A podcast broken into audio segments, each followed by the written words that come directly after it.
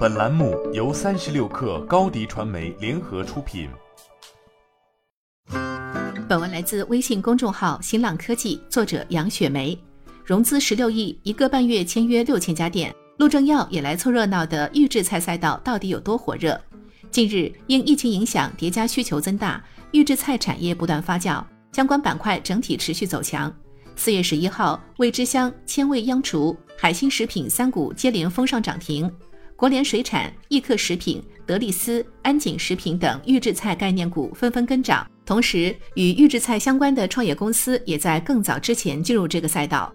今年一月以来，前瑞幸董事长陆正耀的再创业项目由小面转为预制菜“舌尖英雄”，计划五个月内落地三千家门店。近日更是展开大范围广告铺设。这个原来在 B 端渗透的行业，如今瞄向了 C 端消费者。从年夜饭到疫情带来的囤货需求旺盛。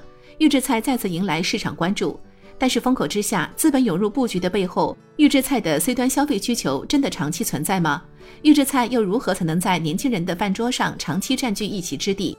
近日，煌上煌宣布，公司控股股东煌上煌集团的江西新煌厨餐饮有限公司目前正在计划做预制菜。安井食品也在前不久宣布将收购冻品先生为全资子公司，进一步布局预制菜领域。而全聚德、海底捞、西贝、梅州东坡等知名餐企也早已开始布局这一领域。阿媒咨询数据显示，二零二一年是中国预制菜投融资的高峰期，多个品牌先后完成了百万元级别以上融资。中国预制菜市场规模预计保持百分之二十以上增速，并有望在二零二三年突破五千亿元。目前市面上的预制菜，根据需要加工的程度，主要分为即食食品、即热食品、即烹食品、即配食品。其两者相对毕竟常见，比如速冻水饺、自嗨锅；即烹食品如料理包；即配食品则主要以半成品净菜为主。预制菜早期以售卖半成品净菜试图打入年轻人的厨房，预定或购买洗切好的蔬菜和配料，只需要回家炒制即可。早期创业企业如青年彩军、我厨等。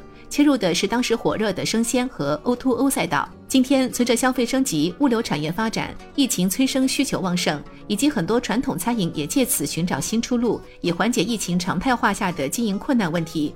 种种因素带动了预制菜行业的增长，预制菜迎来了黄金时代。不过，虽然市场环境利好，但价格、供应链、资金链、物流等青年菜军们曾面临的问题，舌尖英雄们也同样要面对。疫情影响下，餐饮企业面临生存难题，降本提效是第一要务。这也推动预制菜在 B 端进一步渗透。你的视频营销就缺一个爆款，找高低传媒，创意热度爆起来，品效合一爆起来。